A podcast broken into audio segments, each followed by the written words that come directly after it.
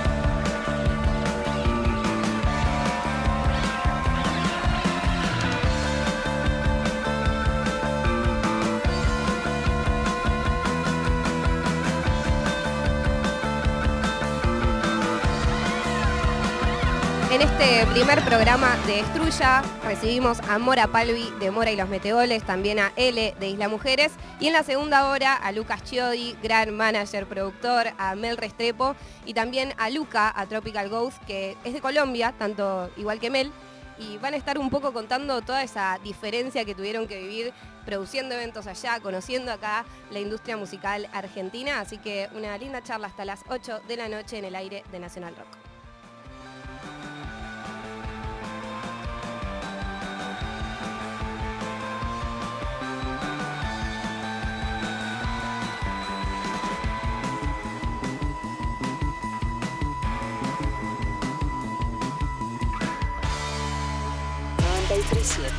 Redes. Arroba Nacional Rock 937.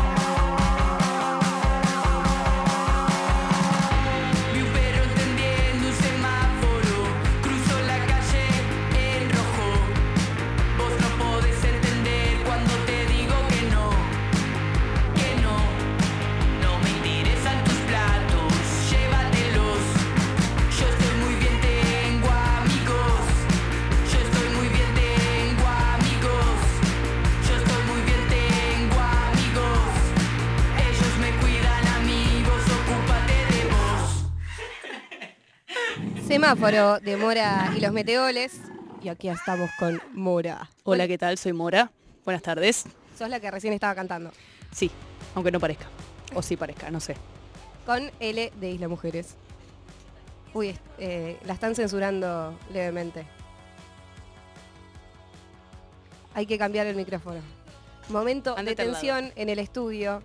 En penitencia, Elena. Entran tipo tres personas a la vez a gestionar A todo ver, esto. hola, hola, hola, sí, ahí me... No, ahí, ahí sí me escucho. Sí, ahí estás. Estupendo. ¡Qué nervios! Nervios en el estudio de Nacional Rock con L. Eh, ¿Cómo te sentís? ¿Te sentís como Me siento censurada? muy maltratada. por la producción. Sí. No, ahí está, ahí me escucho con un poquito de distor, pero me escucho. Con Distor, Sí. tremendo. Rock. Distor Rock. Bien, le- la idea es hablar de música, pero también son mujeres del espectáculo y puede pasar esto también. Sí, Queremos tipo caos, queremos ok. peleas, Vamos ese tipo a, de cosas. sí, a levantar el rating vinimos hoy. Vienen desde La Plata, ¿qué onda el viaje, el camino hacia acá? Vinimos en, en caballo. En Zulki. Eh, no, estuvo espectacular. Había aire acondicionado, había diversos shows en el tren. Fue muy musical el viaje. Sí, Qué bueno. la Estuvo muy interesante. Se han cantado el tema nuevo de Shakira, se ha cantado ya en el tren, ya llegó a los trenes argentinos, así que estamos muy eh, actualizados. El servicio un, público funciona muy bien, eh, Bizarrap Tren Roca Session, sería como algo medio así. exactamente. No, unos shows de muchísima calidad. ¿Alguno más? en- ¿Cómo era el contexto de la Bizarrap de Shakira en versión? Eh, no context, básicamente. ¿Cómo- cómo te- No, había una chica eh, que era muy pintoresca que cantaba canciones, tipo hizo la de Bizarrap, hizo mm, una de Ráfaga. Sí, Listo. Hermoso. colgó un parlante ahí de la barra del tren y dijo, vengo a cantar, decía, y dice, y Sí. cantaba. Su latiguillo era, y dice, No, ella una diosa, la verdad. hicimos palmas, todo estuvo bárbaro el viaje. Increíble, increíble. Eh, bueno, vamos a estar hablando en principio de tu nuevo disco, Suerte, Mora. Vamos a estar escuchando algunas canciones. ¿Cómo estás con la presentación? Eh, estoy muy feliz, la verdad. Ah, no sé, trajo muy lindas devoluciones, eh, sorpresas, eh, reacciones inesperadas. No decía nada. Eh, Dice. y dice... Vi un perro entendiendo un semáforo. Fue un partido Eh, complicado. Fue un partido difícil, pero bueno, dentro de todo como equipo supimos sortear las dificultades y bueno, hicimos un disco bastante bonito. eh, que bueno, recién lo empezamos a presentar, hicimos una primera presentación en La Plata, eh, pero bueno, ahora en febrero vamos a empezar a ir a distintos lugares. nada, estamos así emocionados por la devolución, muchas sorpresas, temas que la verdad que no esperaba que, que gusten tanto. Por ejemplo, humilde. Ah, eh, por ejemplo, Gran Remera, que fue como una revelación. Es un tema muy sencillo, que es un estribillo que se repite una y otra vez y dura Es dos minutos. Y la gente fue como, no, no, no. A Ah, veces pasa, viste, que hay un tema que tipo no das ni dos pesos y la gente es flipando. como, no, tipo, conecté como, con esto y fue como, de una, genial. Está, como está que, bueno que pase, sí. Está bueno, hice el videoclip al tema equivocado, entonces. Le pifié el corte de difusión. Puede ser, pero no importa. Me falta un poquito de oído para esas Sí. cosas, tal vez. No La tengo tan afilado ahí el, el ojo marketinero por ahí. Bueno, aprende un poquito de visa. Sí, vamos a- aprendiendo, de a poco. Del señor Bizarrap. El del señor Bizarrap hay mucho que aprender. Y eh, capaz llegás a... Y dice... Y dice... "Vi un perro entendiendo". No, bueno, ¿cómo surge el semáforo? Eh, Mm, no sé si quiero hablar de eso. Ah, quiero contar, no quiero contar mis secretos. no quiero contar el contexto. No, eh, es un tema eh, basado en hechos reales, pero ficcionado y con un tono eh, un poco altanero, no sé si es la palabra. exagerado. Está hecho como de una, de una manera medio burlesca, si se puede decir así. Eh, de hecho, bueno, la frase con la que empieza es claramente una fantasía y no tiene ningún tipo de sentido. No me pasó, perdón por pincharle la fantasía, pero no vi ningún perro teniendo un semáforo. Eh, y nada, fue así medio un escupitajo ese tema. Fue creo que el último que hice del disco. Perfecto. Me salió así como... "Ah", Y listo. ¿Y qué onda? Bueno, siempre, va, siempre. Muchas veces vi que están rancheando, básicamente como que, bueno, están las Sí. Islas Mujeres y también está Mora. Está Mora. No están los meteorales, Oh, está está Mora. Mora. La plaga. Mora y las Islas Mujeres. ah, em, Es como más, más de marketing en realidad, como más Sí, para afuera. Como que garpa. Sí. Suben los, los follows ahí, los, los likes. sí, Entonces como, más que esa cosa de gang. a veces como que decimos, che, nos juntamos ahí 10 minutitos en, en lo de él, nos sacamos unas selfies ahí y, mm, Sí, y por- seguimos. Como para que la gente vea. Onda, Tini que se sacó una foto con Selena Gómez. ¿vieron? Claro, no les creo que sean amigas, no creo que se hayan tomado un mate. Mal, no sé. Para mí es todo para como... ¿Conectarán de verdad? Mm, no Todos sé. los famosos que se conec- que se comentan fotos entre sí como tirando la mejor todo el tiempo, como... Y para mí ni se conocen. No hay tiempo para conocer a todos los famosos que te conviene conocer además. Es muy difícil tener amistades profundas y verdaderas con Sí, tanta ser. gente. O sea, puede ser o puede ser que lo estemos diciendo de envidiosas, porque Puede ser. no sé, no pertenecemos, no pertenecemos a esa farándula. Esta no es igual sé. la quinta vez que se ven más o menos. Ustedes dos. Eh, sí, más o menos. Nos vimos eh, aquella vez en el... Todo por marketing. En el Lola. En, el- en el Lola En no la nos Breche. cruzamos. En la Breche, sí, en la ahí nos sacamos nos una foto. Qué bien, qué bien. Pero por suerte se robaron y a partir de eso como que hubo una Y conexión. vimos que, Sí, que sí. jugaba. No la esperábamos esa. Yo estaba apuntando más ahí. A otro eh, tipo de amigos. a Otro tipo de amigos. A ver qué garpaba. Me- ver estaba qué más como en conociendo Rusia, pensaba que ahí por ahí con Yo el ruso. hubiese querido. bueno, claro. Y de repente nos cruzamos y fue como, ah, che, esto va, mirá qué loco, como a veces uno no la ve y el público responde. Bueno, ¿viste el engagement? Es así. Es así. Uno tiene que apuntar a eso. Hay que ir probando. A ver qué funciona. Perfecto. Em, no, igual ahora, de verdad, ¿qué onda? Tipo, ¿Cómo se conocieron? Y también cómo vivieron quizás el año pasado, en donde vos estabas terminando eh, tu disco Suerte y también Isla sacó un disco. Tipo, vivían esos momentos de composición medio eh, con amistad. Eh, sí, la verdad que compartimos bastante. De, Yo de no me acuerdo igual exactamente. en- o sea, me acuerdo que en un momento eh, empezaste a ser parte de mi vida, pero no me acuerdo Cuando nos conocimos no, que no estaba muy eh, claro. No, fue como, ahora somos brecha. amigas. Fue la brecha. La brecha existía. Ah, no, no sé, alguna, no, no sé, ya el primer recuerdo que tengo es ya ensayando desordenar para cantar en vivo. O sea que Claro. tiene que haber habido un paso previo de conocernos, pero que no lo recuerdo para nada. Eh, sí, Ampi ya la conocía, pero porque antes, o sea, conocía a Isla Mujeres antes de que él y Fausti tocaran en Isla Mujeres, entonces. Pero no sé en Yo qué no sé si no te te conocí a través de Antú, ponele. Mm, pues no, ya nos conocemos de No, antes. no me acuerdo. Bueno, no importa cómo se conocieron. No sabemos. Pero bueno, sí, pasamos mucho tiempo. Andaban juntas. para buscarse, ¿cómo era? Andábamos sin buscarnos. Pero sabiendo que estaban, andaban para encontrarse. Eso, sí. No sé si era así exactamente, pero sí, se entendió el concepto. Vamos a creer que sí. Bueno, vamos a empezar a escuchar algunas canciones de tu disco Suerte. Vamos a ir picándolas, eh, charlando un poco sobre el detrás, ¿viste? Mm. Lo que sucede. Los vericuetos. Vamos a empezar con Alimentarte, si les parece.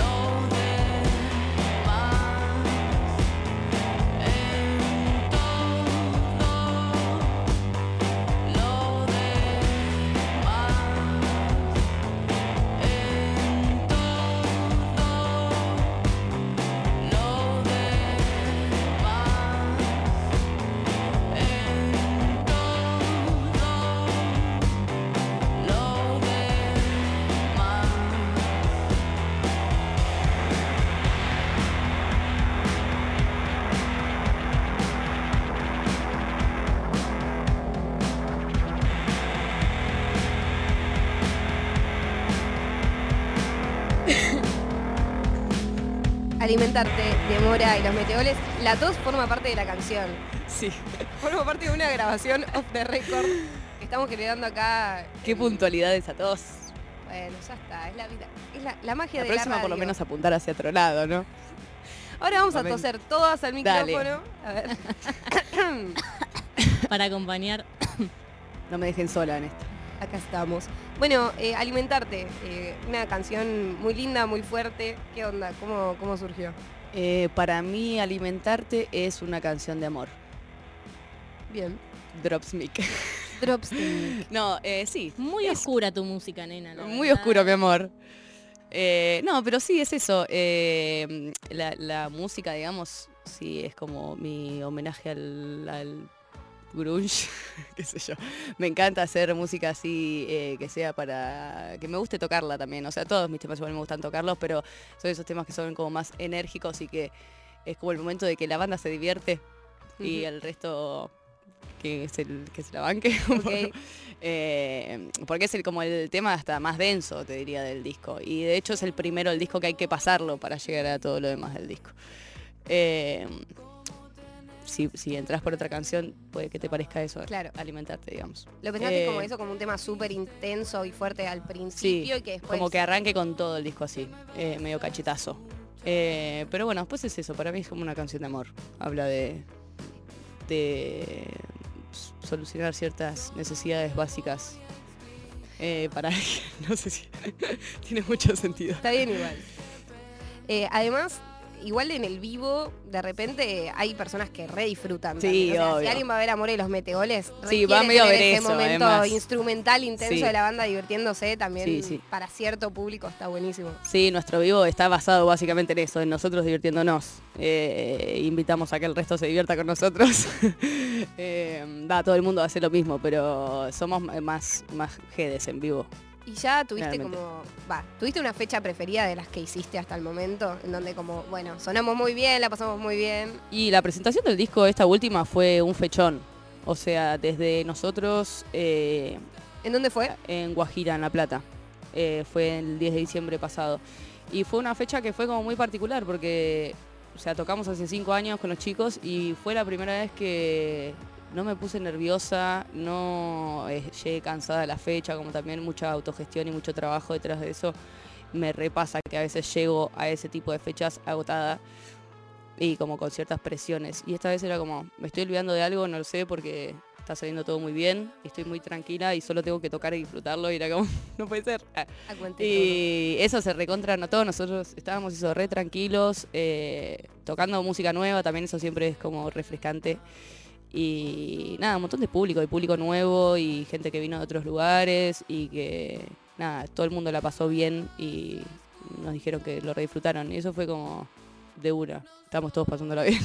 Como que también hay gente que quizás empezó a escuchar More y los Meteoles a partir de este último disco, decís. Eh, sí, o que por lo menos nos empezaron a venir a ver en vivo. Claro. Que eso a veces sucede, viste, que te dicen, ah, me encanta tal banda, la escucho siempre, pero nunca la fui a ver en vivo. Como que hay gente que no, no hace eso. Nosotros porque estamos re acostumbrados y eh, es lo que hacemos, que toda la salida generalmente es tipo, vamos a ver una banda. Después Claro. suceden cosas. Es como ir al boliche. Es como ir al boliche, tipo, vamos a ver qué pasa en pura vida. Y vas a terminar viendo una banda. Eh, entonces, como lo tenemos muy. eh, Naturalizado. naturalizado, Y hay gente que no, que escucha música en Spotify y se terminó ahí su relación con la música, ¿viste? Entonces, de repente descubren como ese, es como, ah, está re bueno ir a verlos en vivo. Eh, y que son efusivos también, como pasó eso en las últimas fechas este año, el año pasado, que eso, como mucho y de vuelta con gente desconocida y que eso es algo nuevo para nosotros y es muy divertido también. Aguante, estamos con Mora Palvi de Mora y los Meteoles escuchando algunas canciones de su último disco Suerte. Ya sonó Alimentarte, ya sonó Semáforo y ahora todo lo que.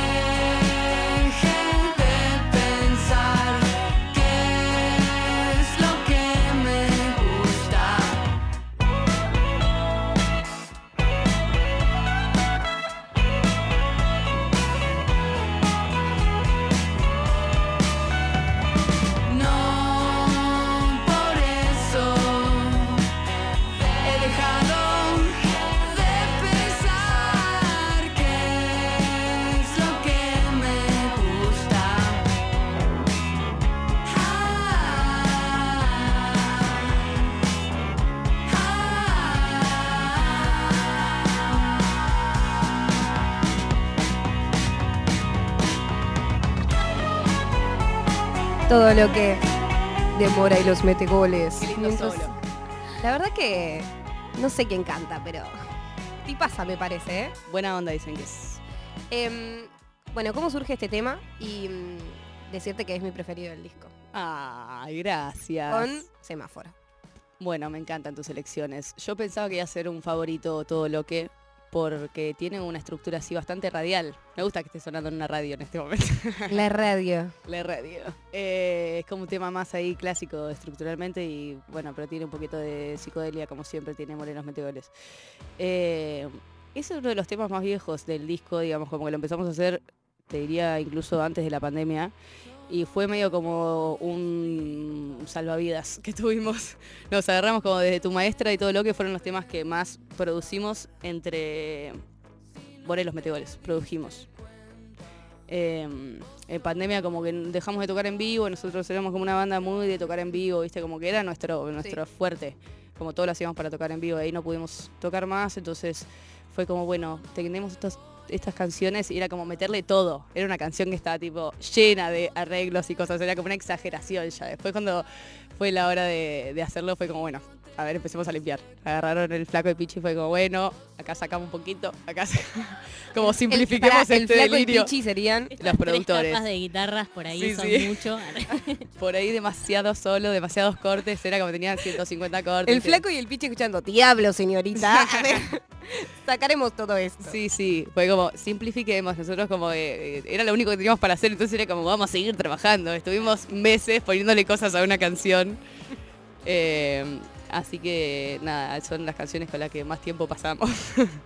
No, y es lindo eh, para mí como la letra de todo lo que, de pensar como, bueno, todo lo que siempre quise, todo lo que siempre Sí, pensé es que medio- quería tener, ya no lo quiero. El famoso borrón y cuenta nueva que no necesariamente es verdadero, sino que es un- como un, un estado mental que te agarra a veces, que decís, ay, para en el mundo me quiero bajar, eh, voy a ir a reinventarme y mañana voy a salir a correr a las 8 de la mañana.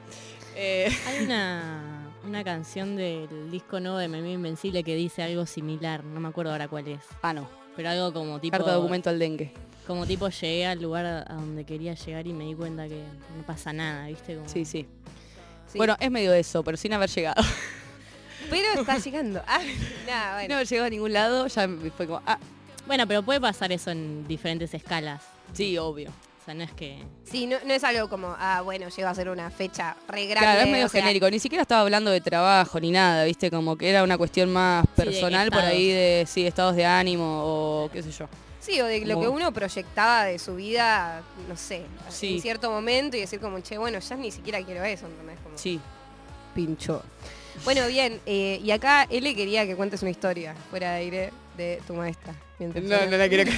Tengo que mandar al frente un par de personas. Vamos, si no... Sin solamente a sugería nadie. algo, off the record. Bueno, sugirió que cuente la historia de tu maestra. Eh, Pero bueno, la podés Si no querés, no la voy a recontradibujar igual. edulcorar y además es radio. Yo la dibujo, no tengo ningún problema igual. O sea, es una canción muy literal que ya está todo dicho un poco, así que no me puedo hacer mucho la misteriosa. Eh, Habla el masculino. Eh, dice que no te va a explicar. Bueno, nada, lo que dice la letra. Eh, se ha O sea, resignificado bastante a lo largo del tiempo. Eh, ha sido dirigido para una situación en particular que de- desató esa, esa canción, pero después eh, se aplica a un montón de gente. Que es algo un poco triste, pero es la vida. Yo, de hecho, cuando lo escuché por primera vez pensé que hablaba de una pareja y, y no. De hecho, una pareja pensó que era para, Claro, todas. que era eh, para. Y es como, no, no es para vos, no te preocupes. No, para mí es tipo un mansplaining súper intenso y que Claro, tipo, viene "Che, más flaco, por ahí". yo no te voy a explicar. Es, viene por una cuestión así más de machismos y, y situaciones en las que te ves en una en el rol de explicar cosas que no te corresponde para nada y, y, ah, no se entiende por qué te solicitan que vos seas una instructora de algo que no tenés nada que ver. Pero bueno, a veces pasa. Drop the No te conviene ser mi amigo y después dejar de serlo. no. Uh, drop the No. por tercera vez. Wow, wow, Vamos a un corte. Bueno, ahora vamos a tener un poquito de freestyle. ¿A qué le pasa? No, eh, vamos a escuchar Gran Remera. Dale. que es- eh, ¿Quieren que hablemos después de Gran Remera o ahora hacer como medio como una intro? Hacemos el preámbulo. Sí. Dale. Eh, bueno, gran remera, gran canción. Eh, se me ha acercado mucha gente a decirme, conecté mucho con esta canción, lloré escuchando esta canción, no estoy mintiendo, no estoy exagerando. Eh, Creo que es mi tema favorito también del disco. ¿Sí? Y, y tiene como esa cuestión de intimidad y que creo que la gente se siente como muy identificada porque es como que te lleva hacia adentro, hacia vos. Como que a veces escuchás música y te, te remite mucho a otras cosas. Gran Remera es como muy para meterse para adentro y pensar en uno. Y bueno, habla un poco de la identidad, de mm, poco de todo. Pero sí, es como encontrar tu... Sí, habla de la identidad. Así como... Como alimentarte habla del amor, esta habla de la identidad.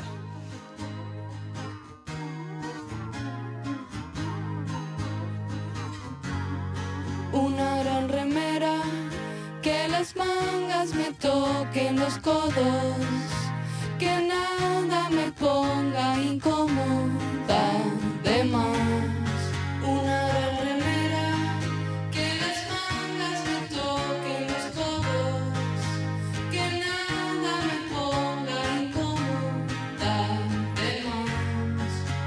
gran remera, que las mangas me toquen los codos, que nada me ponga incómoda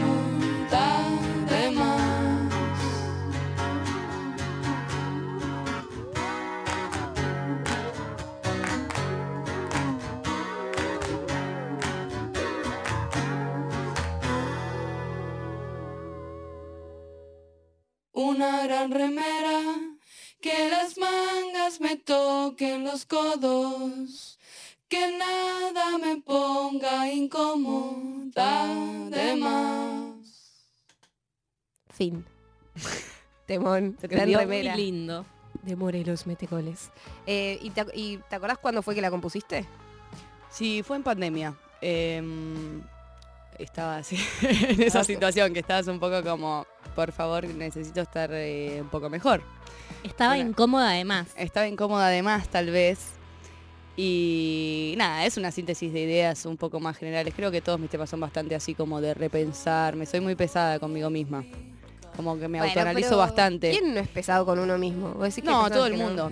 Pero me divierte mucho eh, pensar en general y me gusta como intentar eh, resumir ideas y hacer como si fuera una, una máxima, lo que se dice una máxima, hacer una frase que digas, "Buah, con esta tipo, esta es la verdad. Y después a los cinco minutos intentar encontrar una situación en la que esa máxima no encaja. Entonces es como que todo el tiempo estoy tratando de resumir conceptos pero medio por diversión, no necesariamente es como que eso me va a cambiar eh, la vida ni voy a descubrir eh, algo muy increíble sobre mí misma. Soy un humano igual que los demás. O sea, estás Eh, en búsqueda de la verdad. Estoy en búsqueda de la verdad porque ya entendí que no hay verdad, Pero que solo existen subjetividades. Claro, son subjetividades. Me divierte mucho usar mi subjetividad, básicamente. No, hay algo igual de estas como verdades, ponele, que Sí. vas diciendo, que a mí me hace acordar a las canciones del Piti, ¿entendés? Tipo, Bueno, de una. Como- Estuve escuchando mucho el Piti los últimos años, yo creo que se nota. Eh, y lo recontraban con su simpleza para comunicar las cosas. Es como, es observar la vida cotidiana y, y nada, hacer una canción con eso. Yo lo, lo re aprecio, hay gente que es tipo, ah, esto no es poesía. Sí, pero es porque es gente muy vulgar que no, no sé. Y sí, no sé. O sea, para mí es re...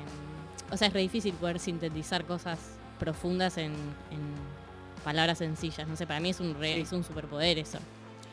Y además también porque hacerlo tan sencillo también abarca muchos niveles. Siento que es hasta más profundo a veces que decir algo tan específico como que eso, bueno, tener una gran remera que las mangas te, te toquen los codos, como que puede ser desde una sensación, desde algo súper cotidiano, como que hay muchas puertas que se pueden abrir en el imaginario de, de la persona que la lee o lo escucha. Eso me gusta, que es como a cada uno le va a hacer acordar algo distinto.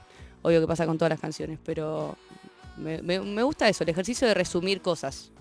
Aunque después no esté de acuerdo. No, y también como que eh, está re bueno que la esencia de una canción sea algo y eso se Mm. nota porque es claro, entonces es como, ah, bueno, a esto va el tema, tipo, del, desde Sí. lo sonoro y desde lo lírico, o sea, de Sí. la letra también. Tiene una particularidad también ese tema que yo lo hice en mi casa, así con, con lo que tenía para, para maquetear en ese momento, en, en plena pandemia. eh, y para mí era el estribillo de una gran canción. O sea, para mí iba a ser un estribillo. Y tenía tanto miedo de cagarla con la estrofa que hice muchas versiones y ninguna me gustó. Entonces cuando llegó el momento de pasarle los demos a, a Cis y a Cis Ace y Ramiro Sagasti, que fueron los productores del disco, eh, les mandé solo esa parte con el estribillo. O sea, eso como está en el disco. Y el flaco me dijo, no, eh, esta es la canción. Ya está. Y yo, pero, pero no hay que hacerle otra parte, no hay que como que hacerle más caso. Me dijo, no, no, ya está. Bueno, y como que confié porque no estaba segura de eso. Eh, y nada, estoy contenta de haber confiado en su criterio. ¿Y qué onda la relación con Asís y con Ramiro? Tipo, ¿hace cuánto trabajan juntos y cómo fue el trabajo en este disco? Con Asís trabajamos desde, desde antes de morir los meteoles. O sea, fue la, la primera persona con la que toqué en mi vida, la primera persona que me hizo grabar mis canciones, que medio que me obligó. Y está eso, desde que aprendí a tocar la guitarra hasta Asís tocando conmigo. Y bueno, fue productor de nuestro primer EP, de nuestro disco anterior Dejen Dormir y de este disco. Y esta vez yo estaba medio en crisis en esta sensación de todo lo que siempre dije que quería tener, ya no me gusta y no lo quiero. Ah. Eh, modo reinventarme y dije, no, quiero trabajar con alguien nuevo, quiero, bueno, un poco también post pandemia, medio endogamia, tratar de salir del agujero interior. Y dije, como no, quiero trabajar con otras personas, no sé qué por eh, rehusarme a trabajar con el plan A, que siempre es así, porque siempre trabajamos increíble, la pasamos bien. Y después fue como, lo planteé así en una reunión con amigos, como, che, ¿quién nos puede producir el disco? Todos me dijeron, y así. Yo sí, sí, pero, pero ¿qué más? me dijeron como, para mí tenés que laburar con, con Ramiro Sagasti, que nada, lo conocemos hace mil años, es un gran De músico, Pérez. compositor, claro, de Pérez. Y tiene su proyecto solista también, con su nombre. Y nada, lo, lo conocí obviamente de, de haber tocado con él, compartido fechas y, y la mejor. Y él es un gran compositor, es un gran hacedor de canciones. Que era la pata que también un poco nos faltaba. Alguien que opine, que me diga, che, esta letra, por ahí esta palabra sobra. Y yo como, mirá vos, no lo había pensado. He visto Como que alguien que, claro, entre ellos dos hicieron una dupla muy buena. Tipo, fuimos al estudio y así se estaba con el baterista y eh, el flaco Ramiro eh, con el bajista. Como tener cuatro orejas en vez de dos fue muy divertido y muy lindo trabajar con ellos. Hermoso, hermoso todo. ¿Tenés próximas fechas? Sí, tenemos, anoten, 10 de febrero en Camping Cava junto a Doom Chica y Las Tusi en el ciclo Verano Surfer. 17 de febrero en Monte Hermoso en La Cerrajería. Y dice... Y dice 19 de febrero en Bragado, en el Suena Rock Festival. Y hasta ahí después, bueno, vamos de a poco. Perfecto. Hasta ahí les paso ahora.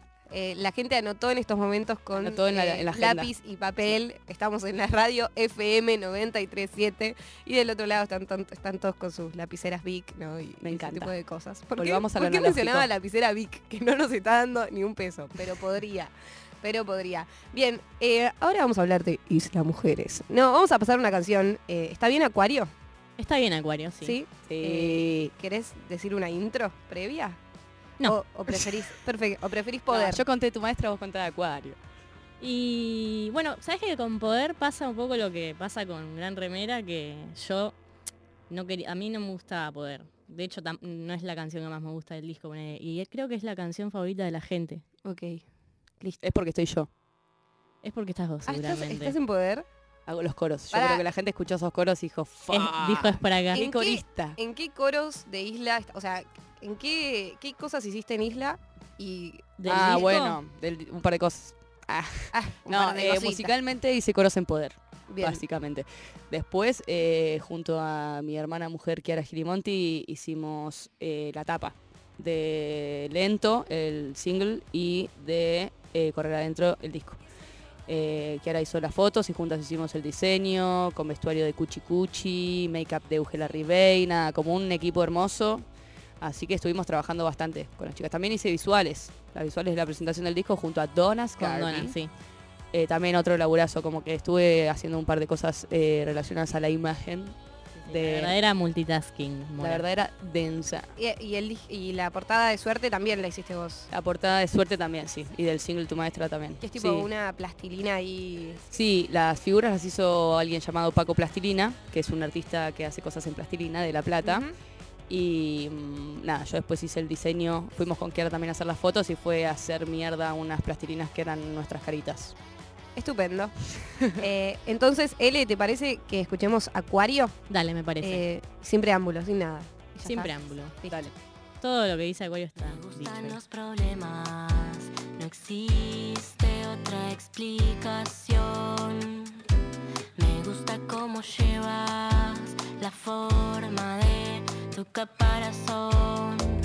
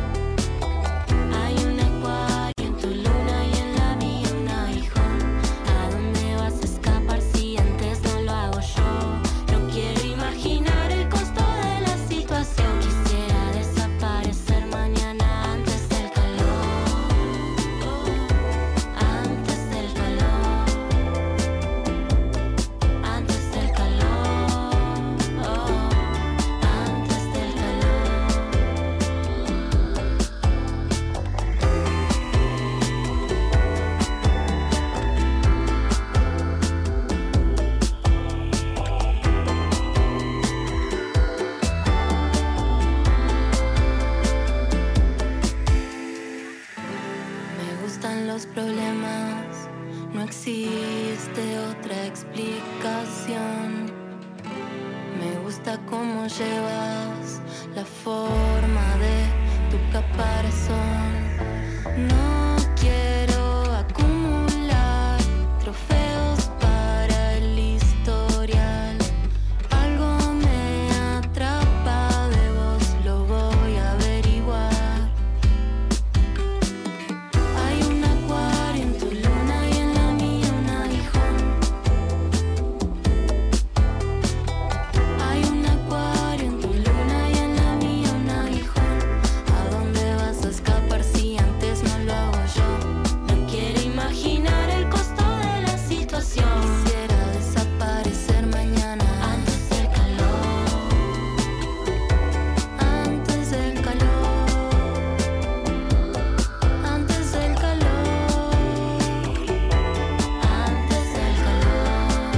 Acuario de Isla Mujeres con Angie. La que está cantando Isla Mujeres es eh, la señora L, que está aquí.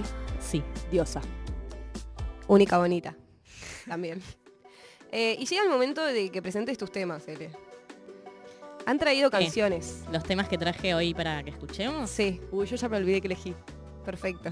No importa, igual Baile, primero a baile, L, sí. así que no pasa nada. Eh, si querés te spoileo que el primero es de. No sé si el cancelado, no está cancelado, pero por alerta urgente, programa que empieza en febrero, te aclaro a la radiofonía argentina, que vuelve a alerta urgente en febrero, que va a estar todo bien, que tiene un stream de YouTube, que ahora no, no lo estamos haciendo, esto es solo radio tradicional, eh, y que en su momento cuando lo pasamos a este hombre que va a presentar L, eh, bloqueó todo el stream, tipo, bloqueó todo el canal, casi se bloquea todo el canal de YouTube de Nacional Rock. ¿Sabemos por qué pasó eso? No sé, porque Era tiene más derechos el chabón, no sé, copyright. Ah, serio? No sé ¿Por con quién está. O sea, si lo pasas en YouTube, a Claro. decirlo, es Word. Eh, estamos hablando del señor Steve Lacey. No. sí. Eh, no, me, me están poniendo en un lugar muy raro, como que yo estoy reivindicando a una persona cancelada. Pensé que estábamos hablando de Calamaro. Es que también, también aplica. Elena, trajiste todos Hoy cancelados. cancelados. ¿Quién es Steve Lacey? ¿Qué pasó? ¿Me cuentan Steve Lacey contexto? es eh, un artista que es- era guitarrista de la banda de internet. Yo no, no sabía este dato. Ah, Eh, no sé por qué pasó eso. O sea, supongo una cuestión de derechos, pero no, hasta donde sabemos no está cancelado. Está to- no, no, no está, está cancelado solo por un pequeño núcleo de alerta urgente. Ok, ok, ok. ah, no pasa nada, es mentira que está cancelado. No, en Moira se puso muy alarmista, la verdad. Mal. Eh. Un amarillismo feminista. Terrible. Me voy. Bueno, traje un tema de Steve Lacey eh, que tiene un disco con que, cuya temática es el signo de Géminis. Vos estás con el temita este la Yo estoy con el tema, claro. Y yo lo, lo conocí hace poco, me- el disco me lo pasó un amigo geminiano y la verdad que me arruinó la cabeza el disco porque todas las letras son terribles. Em, nada, traje un tema que se llama Bad Habit. Estupendo. Suena la primera canción que eligió L aquí en Nacional Rock en este programa que se llama Destruya porque se va a autodestruir dentro de una semana y vienen personas acá a hablar de sus canciones y también a hablar de otras canciones, por ejemplo, Extra Bad Habit Steve Lacy. wanted me.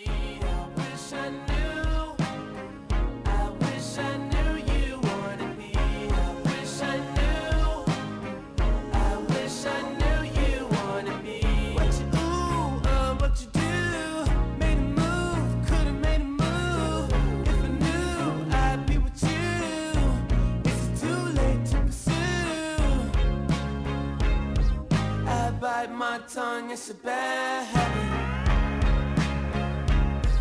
Kinda mad that I didn't take a stab at it. Thought you were too good for me, my dear. Never gave me time of day, my dear. It's okay, things happen for reasons that I think are sure. Yeah,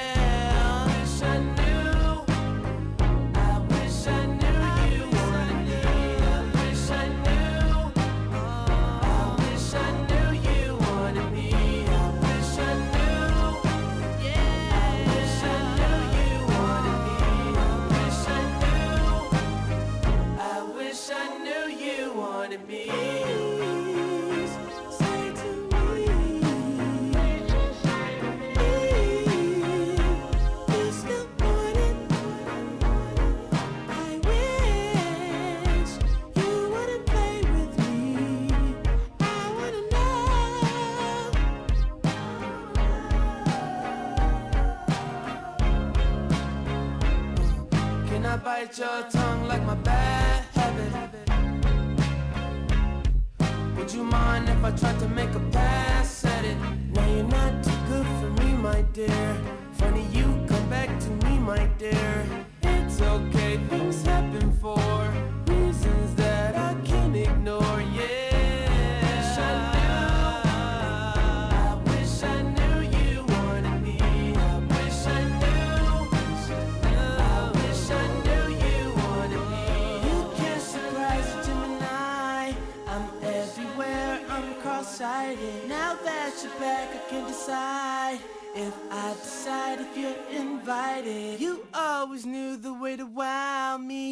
Fuck around, get tongue-tied. I turn it on, I make it rowdy, then carry on, but I'm not hiding. You grabbing me hard, cause you know what you found is biscuits, is gravy bag.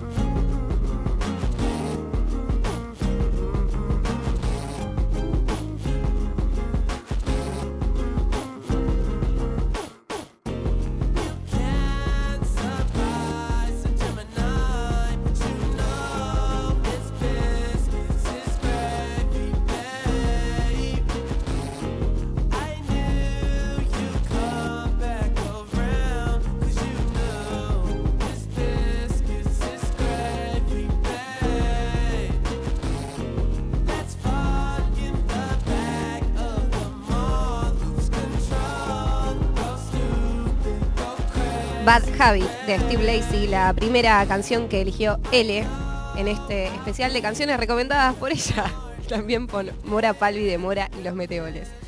Segundo tema.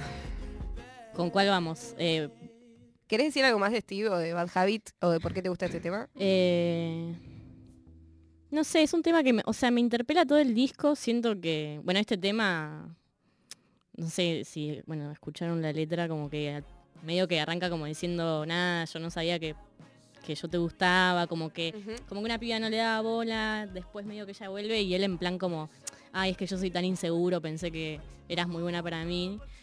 Y después como que termina en un brote esquizo como él diciéndole tipo como, tipo, no voy a estar con vos, ¿entendés? Como, no sé, siento que hay algo como de un, como del ego súper esquizofrénico que es muy geminiano, ¿entendés? O de, como esa cosa de tener dos modos que es como tipo, soy lo peor que existe, tipo, no soy capaz de nada, o soy lo mejor que existe en el mundo y como todo el mundo es inferior a mí. Es como no puedes tener un ego sano, la puta madre. Eh, no sé, como que siento hay cositas así muy de, de ese estilo que están re bien conceptualizadas en el disco. Me encanta. O por ahí yo estoy forzando el concepto porque me hace sentir No, pero representada no a mí, importa. puede ser. No importa, y ahora las personas que escuchen este tema futuro o ese disco van a decir, mirá, ahí le este análisis del carajo que hizo. La Tremendo, sí. yo no había escuchado nada de eso en la canción. Realmente, realmente captó la, captó la onda geminiana. Pasamos al segundo tema que es de una artista que falleció hace poco. Sí, eh, de la cantante, Sí. se puede decir, eh, brasileña que es Gal Costa. Yo no la conocía, empecé a escucharla porque falleció, la típica. Y nada, me elegí este tema porque me gusta, me, parece un tema romántico. eh, y se llama Lágrimas Negras.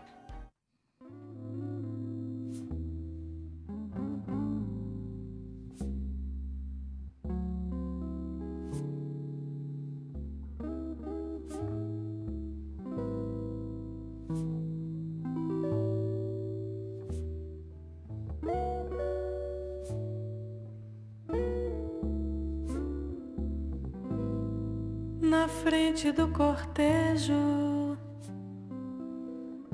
o meu beijo, muito forte como aço, meu abraço.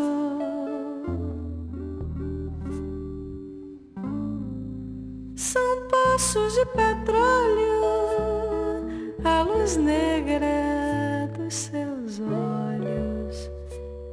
lágrimas negras caem, saem, dói.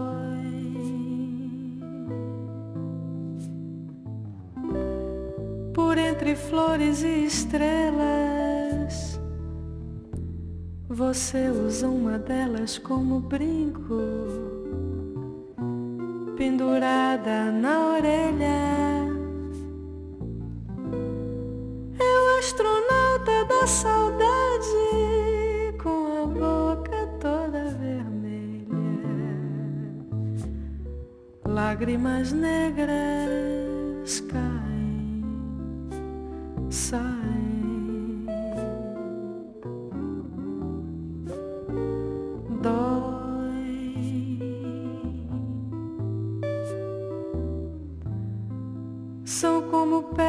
último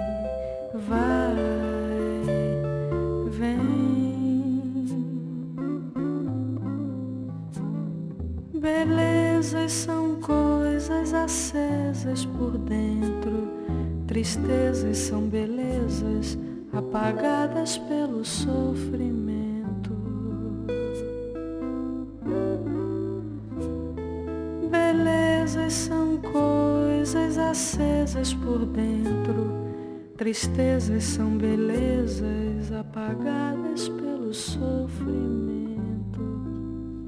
Lágrimas Negras de Gal Costa, la segunda canción que eligió. L hoy. Y tenemos la tercera y la final. No sé si querés mencionar algo de Galo de este tema o si pasar al tercero. Eh, no, no sé, no sé qué decir sobre este. Me, me hace acordar a una persona que me gusta. Ah, Ah, qué romántica, ¡Qué L. asco! Bueno, tenemos introspectiva que piensa en su identidad, Mora, ah, romántica L. Yo más modo cornuda. Está bien Eh, igual, es verano, es un programa de verano, Obvio, obvio, obvio. qué sé yo.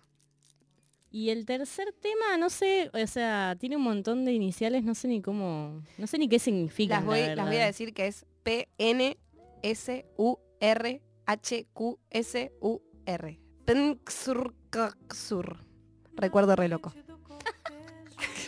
Eh, ok. es. Jugadísimo. Eh, nada, es un tema de Andrés Calamaro de su disco El Salmón, eh, que nada, es un disco muy, ¿cómo se dice? Como mm, Icónico. muy icónico, sí. Un clásico. Un disco del 2000 tiene 103 canciones que son todas, o sea, hay, hay temones, hay temas que son un delirio, hay cosas que decís, ¿por qué grabo esto? Pero nada, es un temón.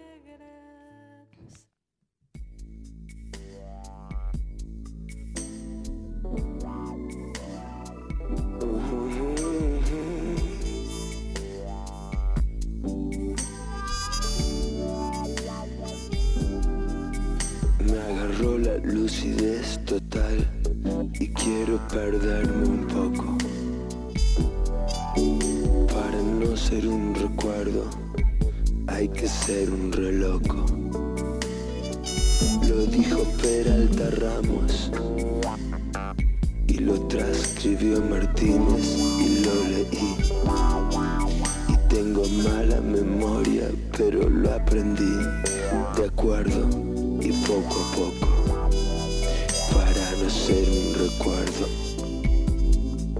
habrá que ser un reloj. ¿Y quién te va a perdonar no hacer exactamente lo mismo? Todos los abismos están prohibidos o mal vistos, es lo mismo. Es sábado la noche, apenas me enteré, eso calculo. No veo la televisión ni disimulo, vos estarás rascándote el culo. Yo no hago nada más que lo que me corresponde.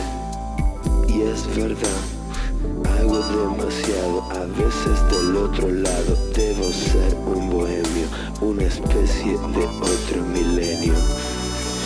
Un maldito que pasó a la acción armada. ¿Fue un desastre o no pasó nada? Es otra cosa que el tiempo dejará enterrada. Mm. Vuelvo por cabildo como cuando era potrillo. No uso color amarillo, pero brillo a cambio de algo por determinar. Otro contrato sin sin soportar una cocina. Pero el tiempo no se termina y queda gasolina y futuro, el futuro. El presente es duro. Estamos con L de Isla Mujeres y con Mora Palvi de Mora y los Meteoles presentando algunas canciones que pintaban en este programa que se llama Destruya porque se va a autodestruir dentro de una semana. Esta semana todos los días van a venir invitados sin precedentes eh, a esto básicamente, a presentar canciones que pinten para que del otro lado disfruten, no sé, esta tarde de verano de mucho calor, al menos con temas nuevos, ¿no? Y de nuestro sofisticado gusto musical. Que es impecable e impoluto. Impecable e impoluto, como la canción que va a presentar Mora a continuación. La primera empieza con K. La primera es la de King Gizzard and the Lizard Wizard. Bueno, gran banda. Allá estoy viendo una persona que puede llegar a ser responsable de que el fandom argentino tenga una alegría. Eh, tal vez este año, el que viene, bueno, en algún momento estaría bueno que vengan porque son australianos, una gran banda, eh, que son unos pesados, sacan muchos discos por año, es medio difícil seguirles el, el ritmo, pero eh, grandes músicos. Es como, me gusta que agarren un- una temática o una manera de componer o un sonido y le saquen jugo hasta hacer un disco. Discos que podrían ser una canción, pero ellos se ocupan de darle rosca y hacer discos enteros. Y eso me encanta. Eh, el tema que traje es de, bueno, Fly Microtonal Banana, que es un disco que básicamente se mandaron, descubrieron los microtonos y dijeron vamos a hacer unos instrumentos microtonales y vamos a grabar un disco. Vamos a esto. explotar esta idea Vamos al a máximo. explotar esta guitarra con más trastes. Y esta es una canción y me gusta mucho ese disco.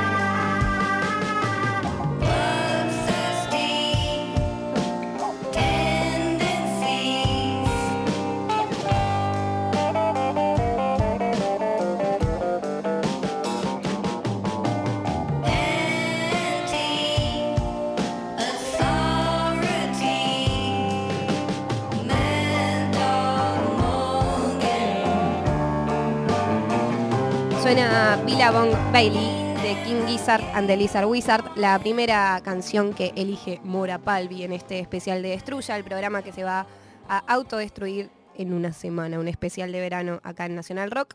Y el segundo tema, El segundo tema, no recuerdo su nombre, pero es de Broadcast, una banda que me gusta mucho, que descubrí hace relativamente poco. Bueno, tienen canciones que las escuchás y decís, ah, no sabía que era Broadcast, pero bueno, que las conoces.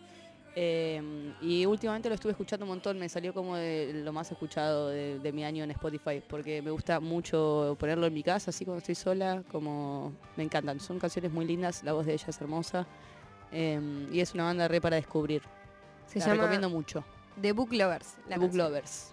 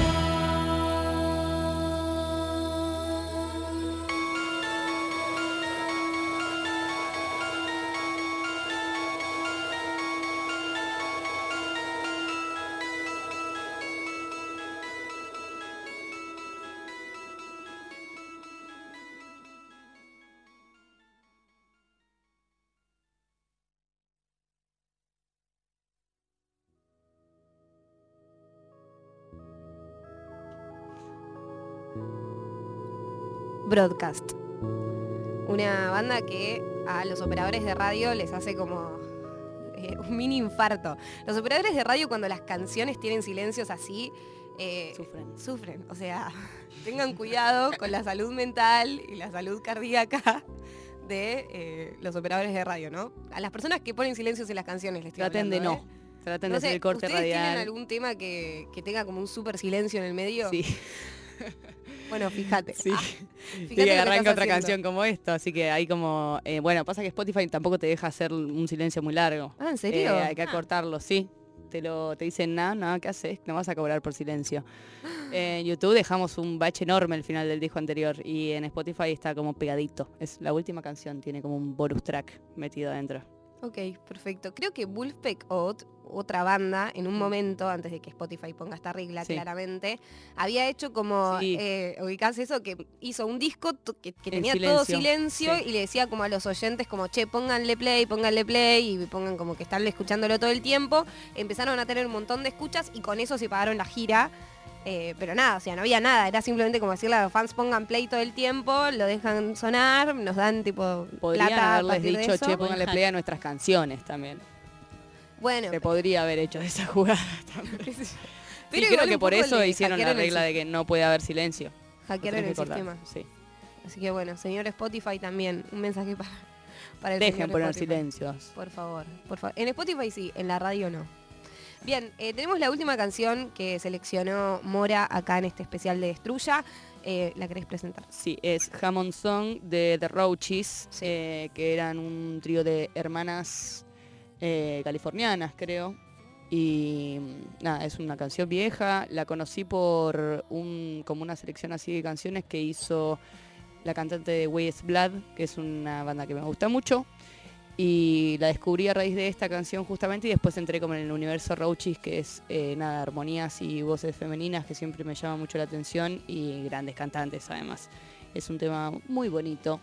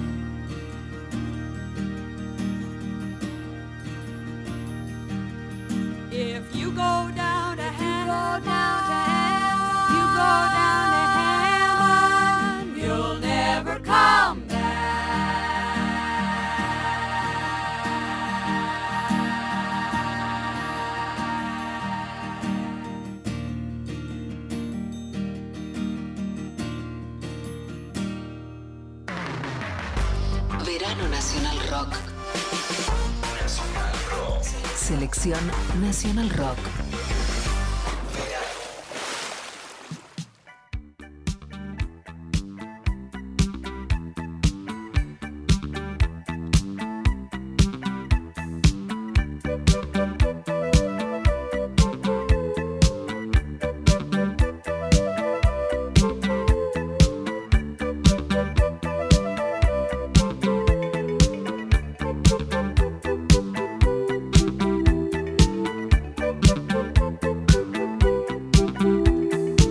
Seguimos en Destruya, el programa que se va a autodestruir en una semana, un programa de verano especial. Yo soy Moira Mema, estamos al aire en Nacional Rock y estoy invitando a gente que me cae bien a charlar de música, a presentar canciones.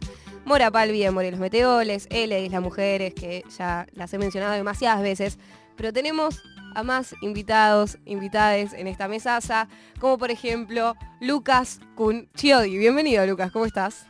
Hola, vos también me caes bien. Bien, Lucas es productor, manager, manager también, sí, Sí.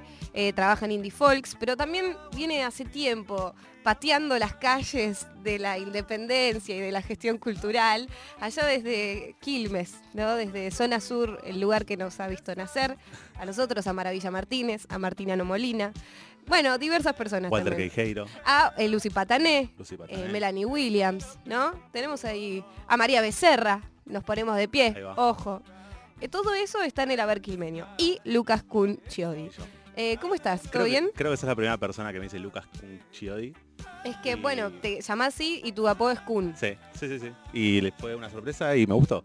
Bien, eh, para mí, como presentar a estos amigos, está bueno también como para que haya una explicación para las familias de qué trabajan, ¿entendés? Tipo, no sé si les ha pasado como, che, y bueno, ¿qué haces en la mesa familiar? ¿Qué estás haciendo?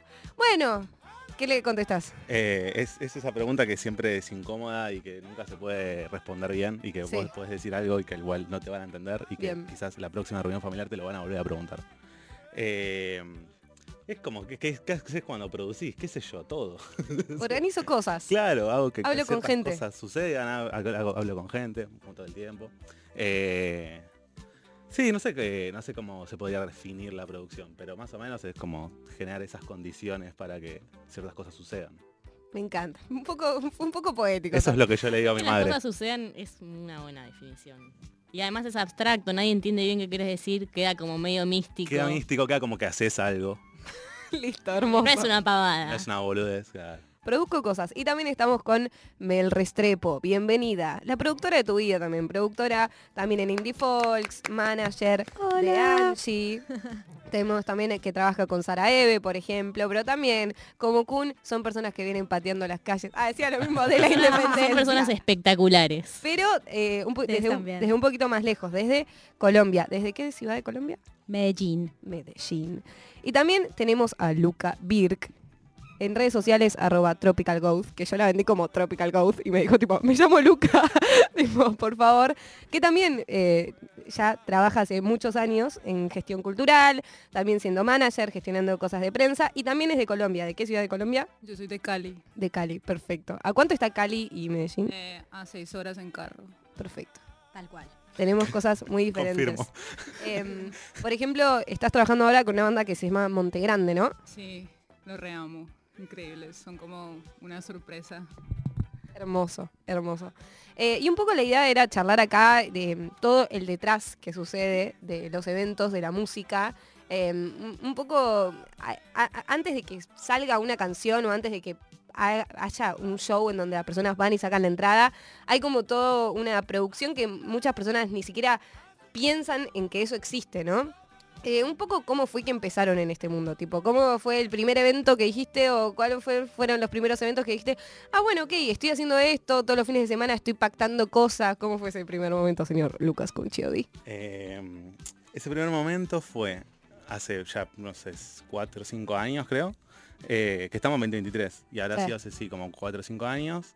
Yo en realidad venía de hacer otra cosa que no tiene nada que ver. Yo en ese momento estudiaba sociología, laburaba en un taller de construcción de cosas. Y, y en un momento dejé todo, dejé absolutamente todo porque me hinché las bolas, como ya no estaba haciendo nada con eso. Ya Vendo todo, me voy a la un momento- mierda. sí, un poco eso. Y, y en ese momento me agarra la banda de unos amigos, o sea, una banda en la que yo era fan y eran mis amigos Ujú. toda la vida.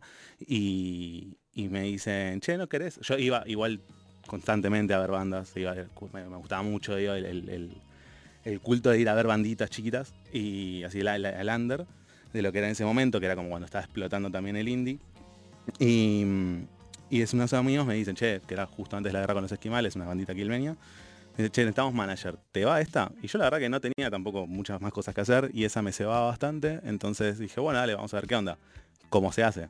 Y me dijeron, ni idea. Bueno, yo tampoco sé. Y me fui, empecé a ver bandas. ¿Qué? Yahoo respuestas, digo. Yahoo Respuesta, claro, ¿cómo se hace?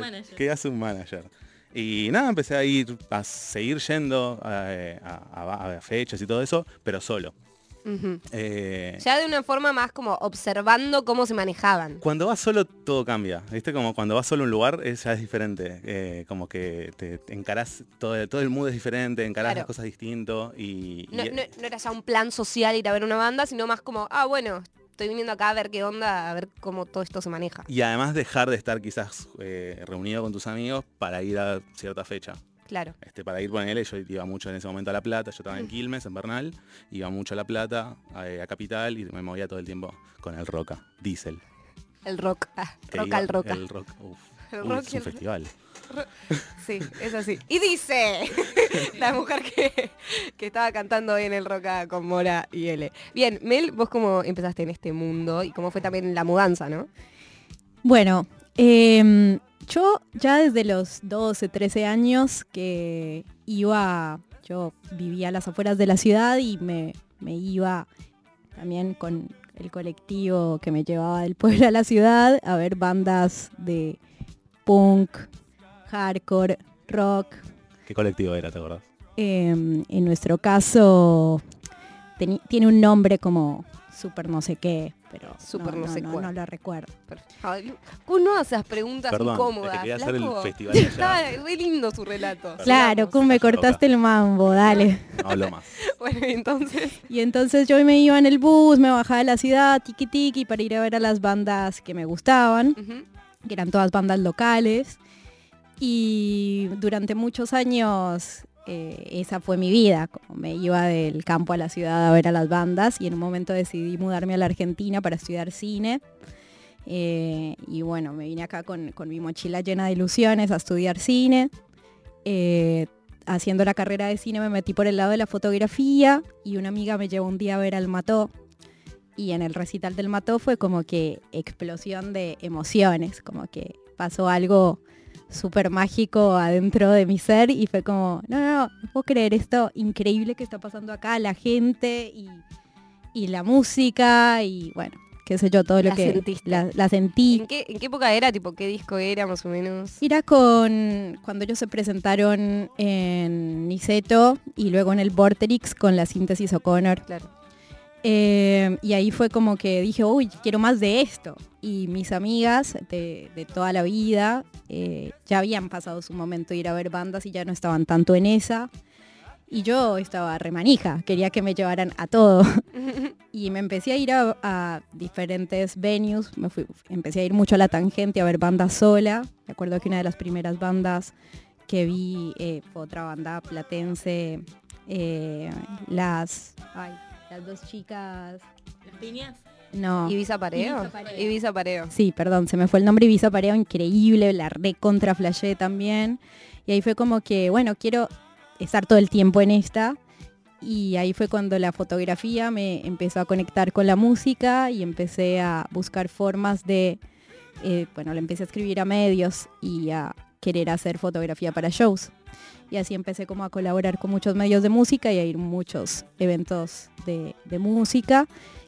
Claro, y ahí ya ir conociendo gente y... y- Exacto. Y, y de a poco como decir como, ok, ya estoy, y, y hoy en día que vos un poco gestionás la carrera de los artistas o ayudás a que gestionen las carreras, ¿no? Como a mí me llama mucho la atención porque son cosas que si no conoces a personas que lo hacen, no ni sabes ni que existen, ¿entendés? Es como una persona que incluso puede ir todos los fines de semana a los recitales, quizás como, no sé, no llega a ser consciente de que, bueno, hay personas que están viviendo todos los días también eh, alrededor de la música, pero no haciendo música, sí o sí, sino como dando esas herramientas y siendo esos puentes, ¿no? Como decir como, che, bueno, porque...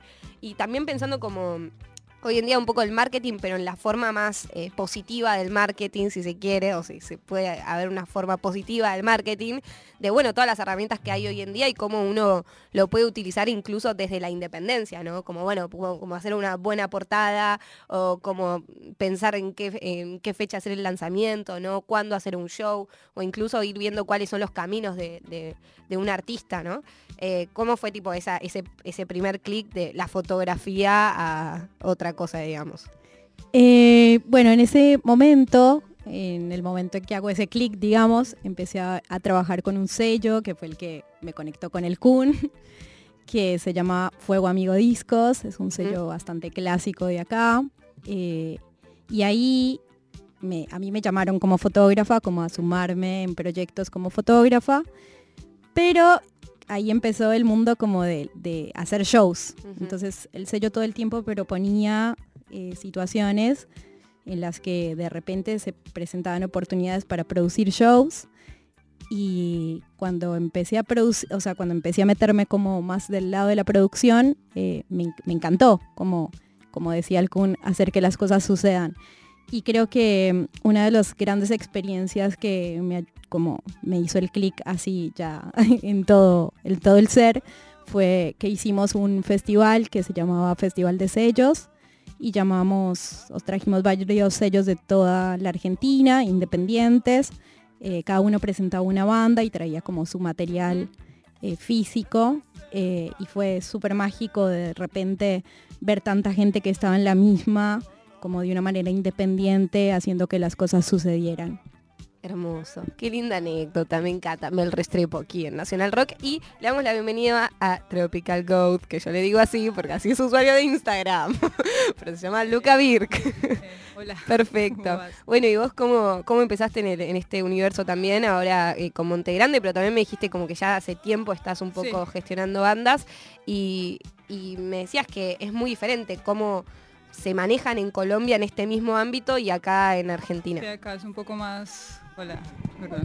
Acá es un poco más colaborativo, o sea, como que la gente es mucho más abierta a las ideas. Colombia de pronto es una cuestión un poco más cerrada, más de no hay dinero para esto, no hay dinero para aquello. En cambio acá es como más como, bueno, vamos a intentarlo, ¿me entiendes? Eh, pues, ¿cómo empecé yo en esto? Sí.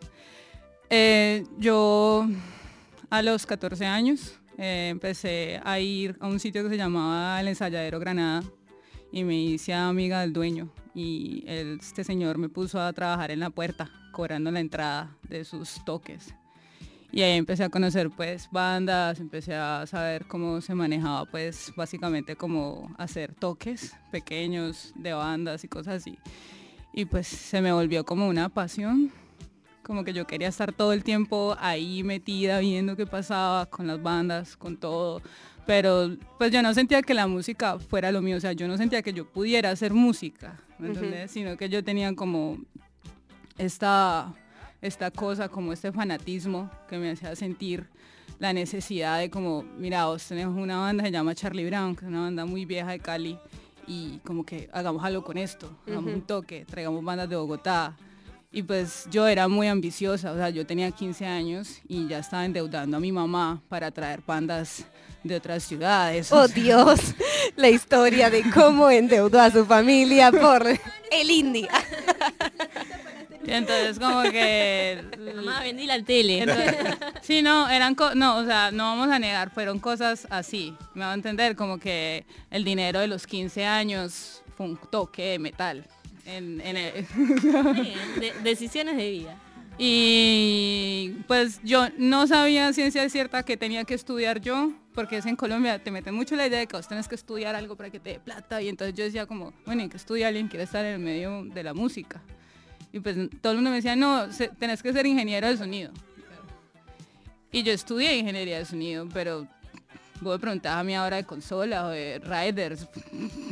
No te va a decir nada, porque, o sea, o sea, como que yo sabía que ese no era el lugar donde yo quería estar. Yo lo que quería estar era en gira con bandas y llevar una banda de lado a lado y organizar eso para que pasen cosas. O sea, como que yo quería estar detrás, quería estar al lado de la tarima y la banda presentándose y decir, esto lo hice yo. Esta banda está aquí porque yo los traje hasta aquí. Claro. Pero, pues, es un ambiente lleno de hombres. Y los hombres muchas veces no creen en tu visión y ellos solo creen como en lo que hizo fulanito por allá en los Estados Unidos que le funcionó, pero es que él no se pone a ver que le vive en Colombia. Pues, perdón. Está bien igual, ¿eh? Entonces, como que fueron muchos años de lucharla para poder como conseguir que me abrirme un campo en la mitad de una escena llena de hombres. ¿Y cuándo viniste acá a Argentina y cómo fue Eh, esta cosa de empezar a trabajar acá también con eso, encontrarte con algo re diferente? Bueno, lo que pasa es que yo vine a estudiar cine, como Mel. Oh. vine a estudiar cine y yo hago cómics y yo estaba pasando como por una situación en la cual yo necesitaba salir de Colombia porque sentía que me iba a morir. Entonces como que necesitaba irme lo más lejos de mi país. O sea, no morirme en que me estaba pasando algo en Colombia, no, sino que emocionalmente ya no quería estar más allí. Y pues yo ya soy una persona muy adulta, o sea, yo ya paso los 30. Entonces como que yo decía, yo qué mierda voy a hacer con mi vida, perdón, perdón. no, está bien igual. Y yo me vine hasta acá y tuve la oportunidad de empezar a hacer cómics y acá hay muchas escuelas donde te enseñan a hacer cómics, ilustración y toda esa cuestión. Y pues yo vine con la idea de, voy a hacer cómics. No, no, ya la música no es lo mío, yo me voy a dedicar solo a dibujar. Y no. No, o sea, como que, o sea, como que es una vocación, ¿me entiendes? Vos lo sentís. Entonces, como que yo fui a un toque de hardcore porque había pasado que me había partido un pie y necesitaba como, y yo sentí la necesidad de no estar en mi casa. Y yo fui a este toque de hardcore y yo llego y así como que no pasa nada y todo el mundo, ay, o sea, a tocar una banda. Se llama Monte Grande, la otra, otras bandas ahí. Cuando se suben estos niños y yo veo a esta niña Candela y a Joaco y a Gonza y a todos los chicos de Monte Grande, que ellos empiezan a tocar esta música como tan suave, como tan perfecta, como que... Y yo decía, ¿estos de dónde salieron? ¿Me entiendes? Es como que la sorpresa, la... Como que, como que vas ya mucho tiempo escuchando lo mismo y encontrás en el medio de la nada, encontrás en un desierto así sin agua, encontrás agua. Y, y fue como, wow. Como cuando se bajaron de la tarima fue como, ay, venga, les hago una entrevista. claro, claro, y ahí al toque fue tipo, ah, bueno, volvimos. Estoy en esta de nuevo, pero en Argentina. Sí, re. Y, y pues yo eh, comencé a hablar con mis compañeros de la universidad, "Ah, mira, hay una banda llamada Monte Grande, escucha el disco, vamos a un concierto, me los llevé al concierto de Monte Grande, los convencí para que les produjéramos un video y ahí pues empezó a, a y suceder. claro, todo. y Gua- Monte Grande me llevó a Warren. Yo en ese momento soy la manager de una banda de post-hardcore que se llama Warren. eh, me y Warren pues me ha llevado a otras cosas. Y también está Rosamonte. Y todas son bandas pues relativamente, en- a excepción de Warren, que ya lleva muchos años, son bandas de, de un tiempo de vida muy corto, pero cuando vas a los conciertos, vos te das cuenta, vos ves esa emoción de la gente más joven, como hay, como, ¿me entendés? El amor, la pasión, como que, entonces como que, Amo. no sé, yo siento que yo me metí en este negocio de traer bandas y de mover bandas por amor. Sí, y hay algo también como que mm, eh, hay como un hilo conductor entre lo que dicen los tres eh, y un poco entre la amistad ponele de L y de Mora, que es como empezar a encontrar un espacio social en donde uno está cómodo y como animarse a estar en ciertos espacios solos, ¿no? O sola, porque claramente como si un grupo de amigos, no sé, que uno estudia ingeniería, otro medicina o lo que sea, por decirle un ejemplo, o que trabaja de otra puede ser que no estudien también. ah, Pero si estás en esa es como es complicado que de repente, che, bueno, viernes toca tal banda, sábado tal, domingo tal, vamos a tal cosa, vamos a y es tipo, obvio es como, no, mirá, yo me quiero quedar viendo una peli de Netflix, no estoy como para hacer eso. Eh, y lo lindo también de generar estos puentes, que sí o sí también lleva un espacio social, porque son cosas que se dan los fines de semana, ¿no? Entonces hay algo ahí también lindo de eh, uno animarse a decir, bueno, voy solo a ciertos espacios, pero también a empezar a conocer gente que está en la misma que uno, ¿no? Hay algo que de, de esos lugares que invita a eso, se ve también, como que creo que esos espacios que ya Ujú. un- los que unos empezaban a, a encontrar, como que invitaban a, a mandarse solo y a eso, porque se ve que hay algo lindo que sucede. Y, y después creo que uno lo que quiere hacer es como reproducir esos lugares o, o- o poder hacerlos más grandes. eh, creo como que empieza, empieza a ir un poco por ahí. Porque sí, todo es eh, como de- desde el amor, porque viste. Te- te- yo, hasta no sé hasta qué momento dejará de serlo, pero eh, todo lo que todo lo que potencia los proyectos es eso. eh, y, y después lo más lindo de todo, a mí lo que más me gusta de, todo esto es la posibilidad de conocer personas que si no nos es, es muy difícil de llegar. Eh, de conocer, digo, ¿no? Como encontrarte así como, no sé, con Mel nos encontramos en aquel momento y después nos encontramos entre todos. No sé, viste, como que la música conecta un montón, es muy lindo eso de poder viajar, la oportunidad de viajar me parece que es hermosa. Eh, Y de viajar y de conocer esos espacios que uno quiere conocer viajando. O sea, porque no Claro. ah, bueno, me voy a dar el monumento de Rosario a voy a la sala de Rosario y conozco a personas que están en la misma en Rosario. tal cual, tal cual, tal cual. Sí, eso es lo más lindo de todo, me parece. Em, y también esta cuestión de, lo monetario, ¿no? Que obvio es importante mencionarlo, que es como un montón de sacrificio, eh, porque también de nuevo te sentás como en la mesa familiar o en otros entornos y estás como, no, estoy haciendo esto, estoy haciendo lo otro, está buenísimo, y de repente te preguntan del otro lado, y bueno, ¿cuánto, cuánto plata? Escúchame, ¿qué onda? ¿Estás, ¿Cuándo en- te vas a independizar económicamente? ¿Estás registrada, Negri? No, no, no estoy, no, no. Em, y también en ese sacrificio, ¿no? En donde como las amistades terminan siendo como algo importante, como el sostén de las relaciones sociales, eh, es importante en ese momento también, de decir como, bueno, hay fechas que van a ir mejor, hay fechas que van a ir peor.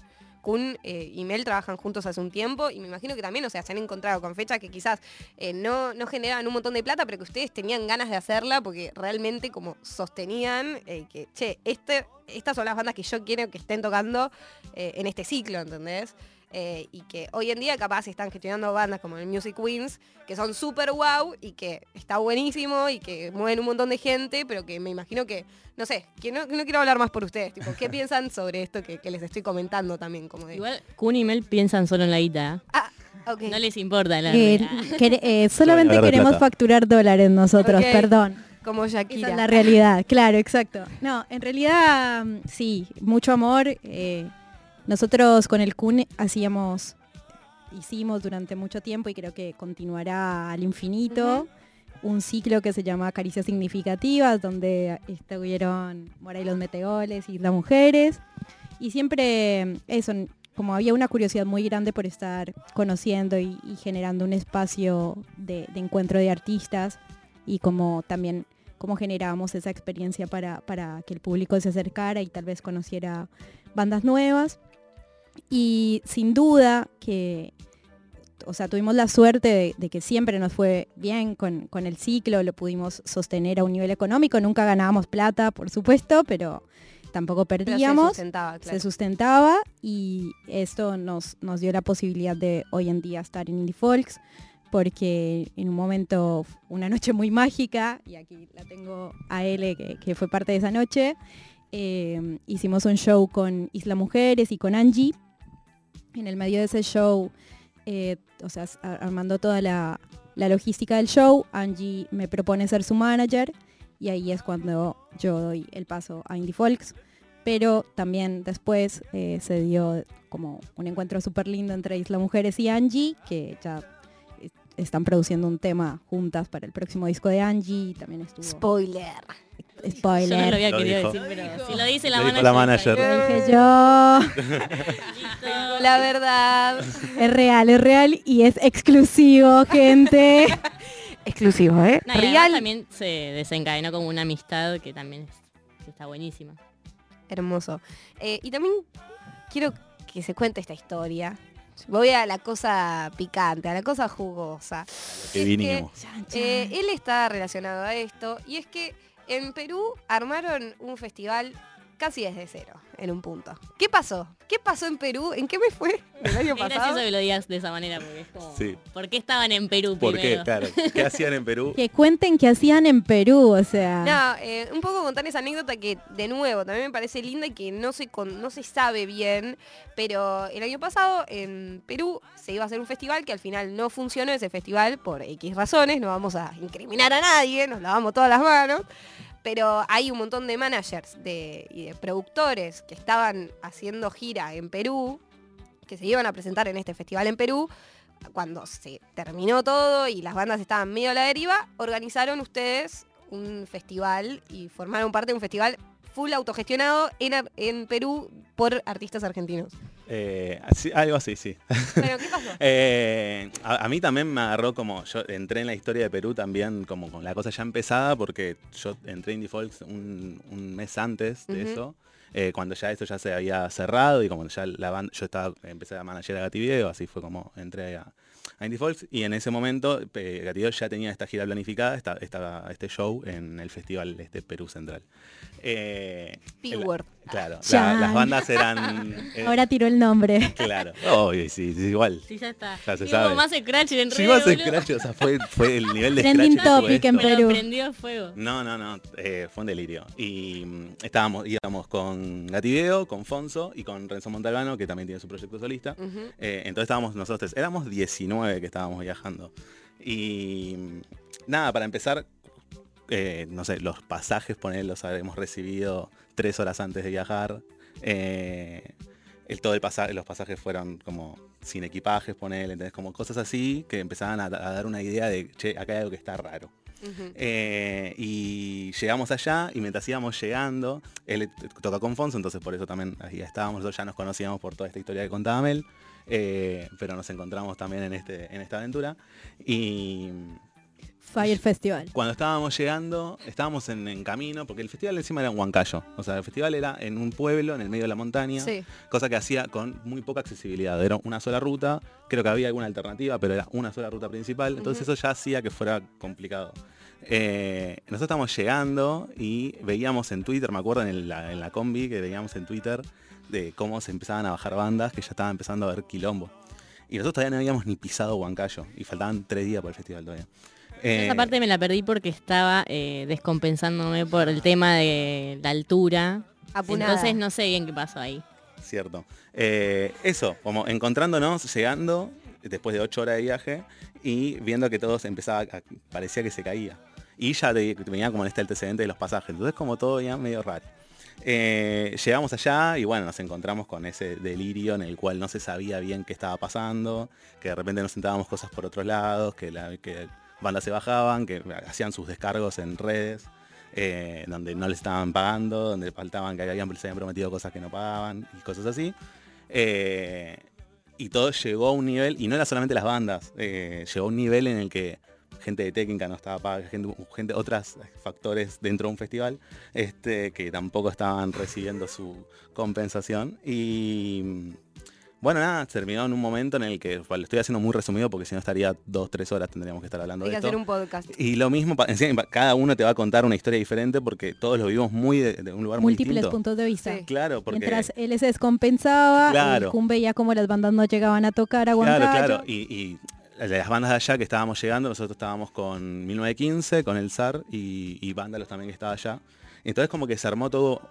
¿Estoy apelando a alguien? No. Y Fármacos, una banda de Chile. Éramos todos que estábamos en un mismo hotel y medio que en, en esta incertidumbre, como que armamos una especie de bloque en que, bueno, nos movemos juntos, negociamos esto, vamos a por esto. El festival se tenía que hacer sí o sí, porque si no, nadie cobraba, y si nadie cobraba, nadie podía volver de Huancayo. O sea, era eso. Este, Claro, todo esto estábamos en un lugar random. Es realmente Algo- random. Es un lugar a 4.000 metros de altura. Por eso Ok. él también se recontra descompensó. Porque era realmente era como un lugar que era muy hostil. Eras muy lejos de casa. Era, era, era... Claro, Y otro, otro mundo, tipo. Sí, sí, sí. No, O no sea- es que están tipo plena ciudad, que tipo, ah, bueno, voy, o sea, No, Estamos en Lima. Y, nece- y necesitaban como volver de alguna forma porque te- necesitaban esa plata de las entradas para poder volverse. Para que los Sí, todo- todo era incertidumbre, o sea. Y, y todos, y todos tuviéramos un ingreso. Tal cual, to- sí.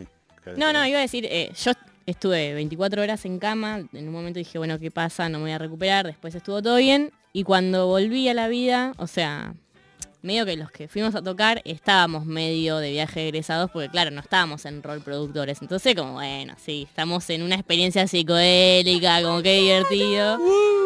Pero, o sea, tanto Kun como Rami y un par de personas más ahí, como que de repente se pusieron al hombro un festival que estaba cayéndose a pedazos. Eh, yo la verdad que fue como estas personas tienen nervios de acero, como me parece admirable como todo lo que terminó pasando. Eh, pero bueno, nada, eso. O sea, para nosotros, yo, para mí no fue tan estresante como la experiencia, digamos. Claro. Bueno, ese era un poco el objetivo Bueno. también, era parte de nuestro trabajo, Claro. digamos. que- He sido cuidada por Kun, Que sigan en el viaje de egresado, los sigan de Sigan de joda, viejo. Sí, pasaba eso, como que esto que te decía, se armó un bloque de manager, estaban Rami, eh, Valen de- del SAR, Nacho de, Nacho de la escuela, Nacho Santata. Eh, Nacho Santagata. También, otro quilmeño. Guti. Eh, y Guti eh, Vándalos, estábamos, o sea, armamos una- ese, ese- ese grupete y iban, y Nano también de, de Indie Folks. Y iban, ellos algunos iban a negociar, iban a, a- a ver que las cosas se hicieran, a, pe- a pedir lo que tenían que pedir, y yo mientras me quedaba con las bandas, haciendo, yendo, mandándolas a, a- a comer, o a mover- las movidas que había que hacer durante el día, digamos. Sí. Este, O sea, vos eres un papi, va a ser O sea, un padre de... O sea, fui un- Elena, lavaste la ropa. Elena. No, pero básicamente lo que pasó es que Sí, sí. la persona que organizaba el festival era una persona que dijo, tengo mucho dinero y eh, bueno, y como que en un acto filantrópico dijo, voy a hacer un festival con bandas que me gustan. Y que bueno, por ahí no tenían ni idea de cómo hacer un festival y creyeron que podían llevar a cabo algo que no, no estaba a la altura, digamos. Bueno, ¿y cómo terminó la historia entonces? eh, En un anecdotón. La historia terminó en que el festival en un momento, en el día 1 del festival, eran dos días. Era, bueno, yo, como para tenerme un marco, eran 60 bandas que tenían que tocar en dos días, en dos escenarios. Sí. O sea, estamos hablando de 15 bandas por escenario. Eh, y llevarlas todas de Lima a Huancayo. E- Era como ya un delirio. El día anterior del festival, ponele, la única ruta de acceso se quedó parada 24 horas porque se cayó un camión de bananas. Entonces ahí que había, estaban parados otras bandas eh, locales, gente que estaba yendo. A todo esto, esto era un fin de semana largo porque era el Día de la Independencia de Perú. Entonces como también este, todo se juntaba. Colapso. Colapso, todo eso. Y un camión de caudales que llevaba plata para todo. O sea, como est- estaba todo así, ese ese nivel camión. de colapso. Ese nivel de colapso. Y bueno, los chicos llegan allá, eh, a lo- los managers que estaban yendo al festival el día 1 para como terminar de cerrar antes de que, de que empezara todo, porque si no, no se iba a tocar, básicamente. Eh, y se encontraron con el quilombo de que la técnica no había cobrado, que el CM tampoco, que el tipo, la gente no tenía control de absolutamente nada, los promotores. Sí. Eh, entonces tuvimos que hacerlo absolutamente todo nosotros. O sea, Y armar, armar un flyer de nuevo con las bandas que sí estaban, las que no, las que habían podido llegar, porque había otras que no habían podido llegar, eh, las que querían, las que habían decidido tocar también, porque había otras que no tocaban. armar los horarios de nuevo, armar toda la transportación, o sea, absolutamente toda la, la gestión de, de un festival, básicamente, que después ah, tuvimos que hacerla en, en el Music Wins y fue un gran, Bueno, tuvieron, gran primera experiencia. fueron a eh, una locación, o sea, consiguieron locación nueva, No, la locación era la misma, no, La el, el lugar era la misma, el lugar era lo mismo. eh, pero ustedes El- el volviendo a gestionar era- todo de el nuevo. punto era reorganizar absolutamente todo, hablar con todas las partes, convencer a todas las Tuvo partes. momentos de tensión. Momentos, o sea, terribles. Y que yo realmente hay, hay muchos que no viví porque yo estaba justamente con, los- con los artistas, eh, Claro. los chicos que fueron, que estaban Pero finalmente se llegó a hacer ese festival. Este festival lo terminamos haciendo nosotros, o sea, básicamente hicimos todas esas, esas cubrimos todas esas falencias que tenían que, que había que, que cubrir. O sea, Eh, pondrías en tu currículum que vos hiciste el Festival no sé, porque Perú que- Central. Creo que sería una quemación hacer eso. Bien, ¿y, Claro, qué, claro. y qué- bandas terminaron tocando, se acuerdan? Eh, Vándalos, que era lo más importante, porque Sí. si no tocaba Vándalos se caía todo. Eh, Gativideo, Fonso, El Zar, 1915, Renzo Montalbano, Fármacos de Chile. Creo que no me olvido de nadie, ¿no? Estupendo. Pero, eh, básicamente eso. Y después tuvo la parte 2 que fue la parte de Lima. O sea, que fue llegar a Lima. Pero bueno. Y que hicieron, salió una eso- fecha para también otro medio de la programa. galera ahí también. ¿no? Es el segundo. Bueno, bien, eh, yo les pedí que seleccionen algunas canciones. No vamos a poder pasar todas porque básicamente quedan 10 minutos de programa. Les pido disculpas, pero igual me parecía lindo igual la charla. O sea, De no, una. no lo, no lo iba a cortar. Pero tenemos una canción de Montegrande que eligió como para empezar esta musicalización. Luca Birk. ¿Al- ¿Algo para mencionar sobre el tema? O... Claro, es una, bueno, para mí es una canción hermosa. Es la última canción, va a estar en el próximo disco, que lo vamos a lanzar el 24 de, el 24 de marzo. Si Dios quiere. Bueno, muy bien. Es que todo sale bien. Y ya es encontrarte, es una muy bonita canción. O sea, espero les guste. Perdón.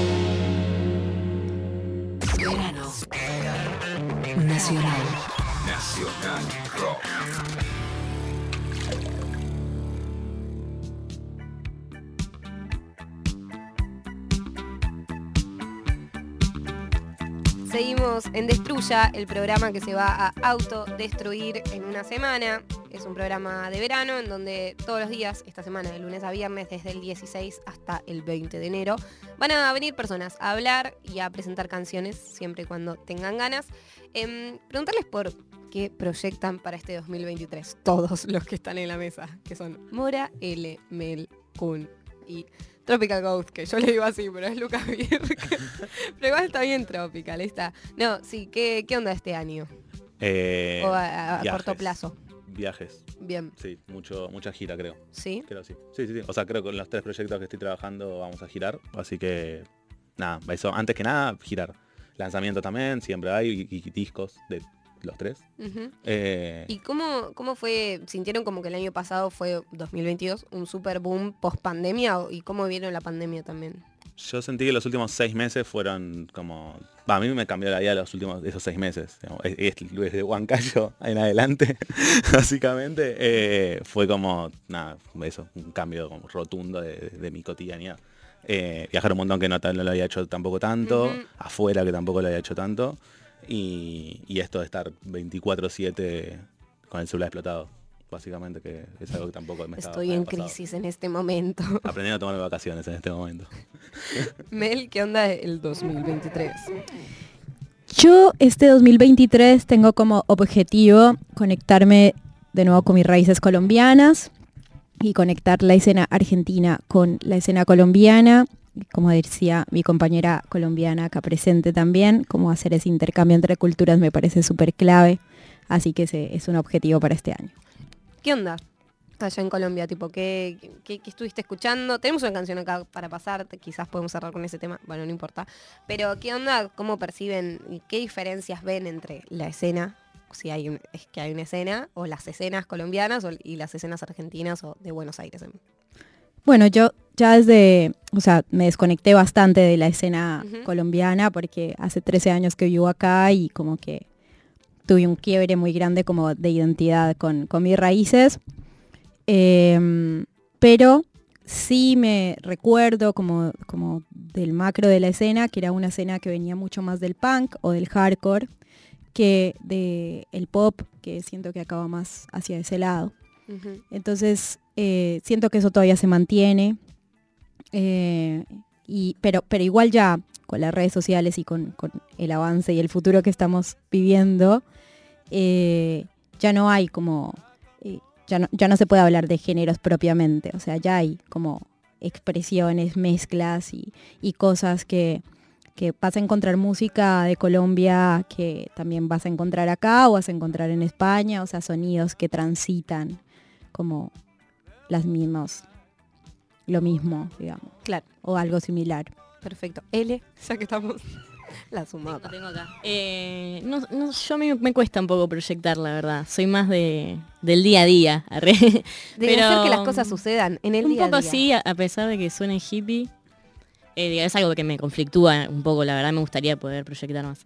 Pero nada, no sé, como seguir tocando, seguir creciendo. Tengo ganas de hacer música nueva.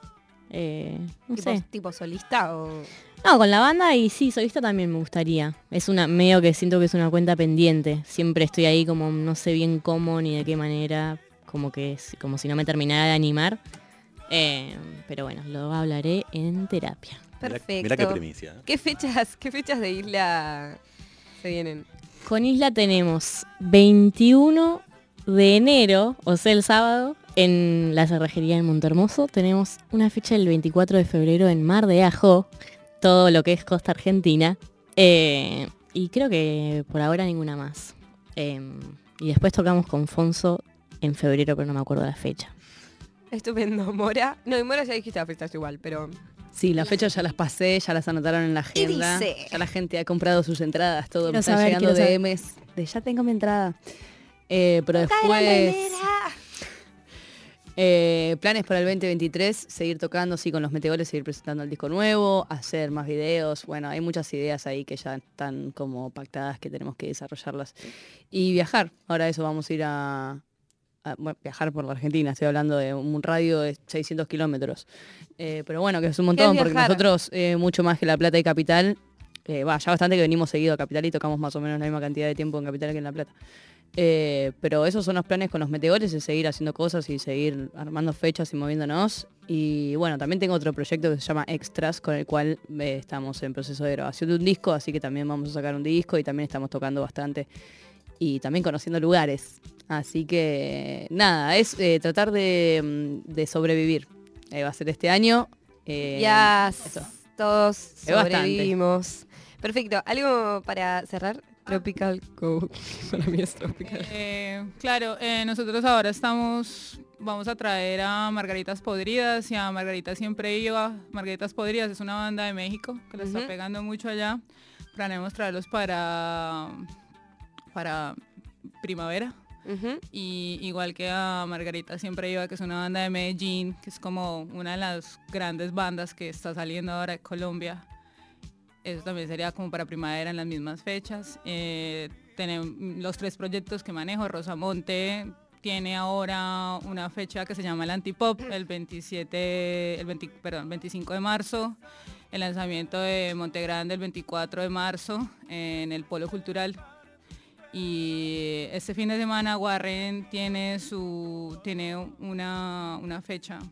Perfecto. Ahí está. Y se, lo encuentran todo en las redes sociales de arroba tropicalghost, arroba kun, ¿sí o diez?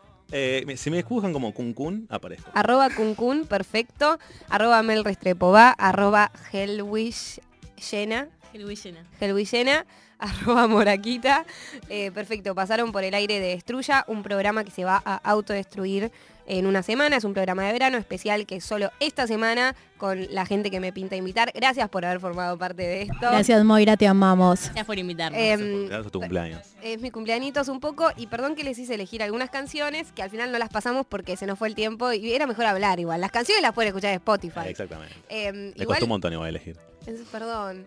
Bueno, igual hay una playlist en Spotify que se llama eh, Destruya Programa 1 barra 5, porque es el primero de los 5. Así que pueden encontrar ahí las canciones. Las personas que están escuchando y que quieren las canciones que seleccionaron tanto Luca como Lucas Chiodi como Mel Restrepo, las pueden encontrar ahí. O sea, ahí están las que elegi- elegimos hoy nosotras. Y también ahí. Perfecto. Y Tropical God también. La Sí.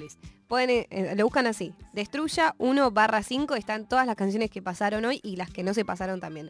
Esto fue Destruya, justamente, en un programa de verano que se va a autodestruir en una semana y termina así.